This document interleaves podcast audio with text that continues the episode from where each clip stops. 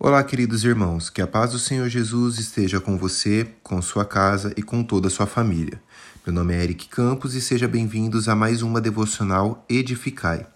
Hoje o tema é a quinta e a sexta trombeta, que está em Apocalipse, capítulo 9, do versículo 1 ao 21. Confesso que por muito tempo tive receio de ler e de ter contato com o livro de Apocalipse. Quando criança, imaginava que ele fosse até um livro proibido.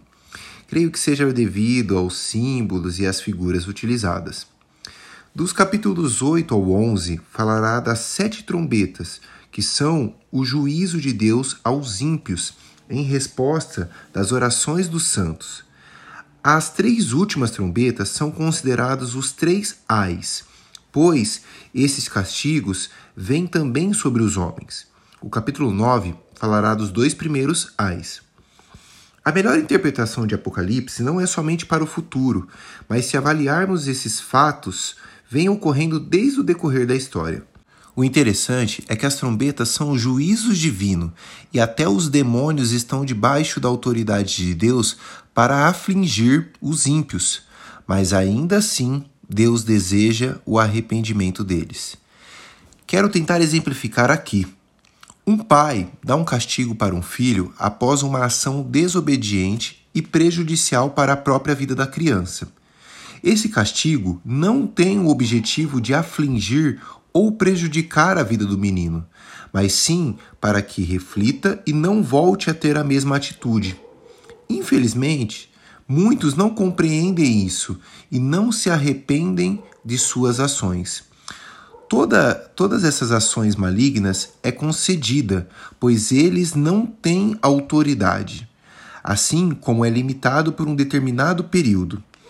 As restrições são: não podem causar danos à natureza, matar os homens e nem podem atormentar os que têm o selo de Deus.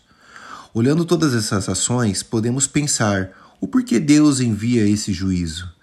Por que esses sofrimentos vêm e vão e possuem determinado tempo e por vezes até são intensificados? Por que ele não extermina todos de uma única vez? Na verdade, até o juízo de Deus é acompanhado com misericórdia, dando a possibilidade para que se arrependam.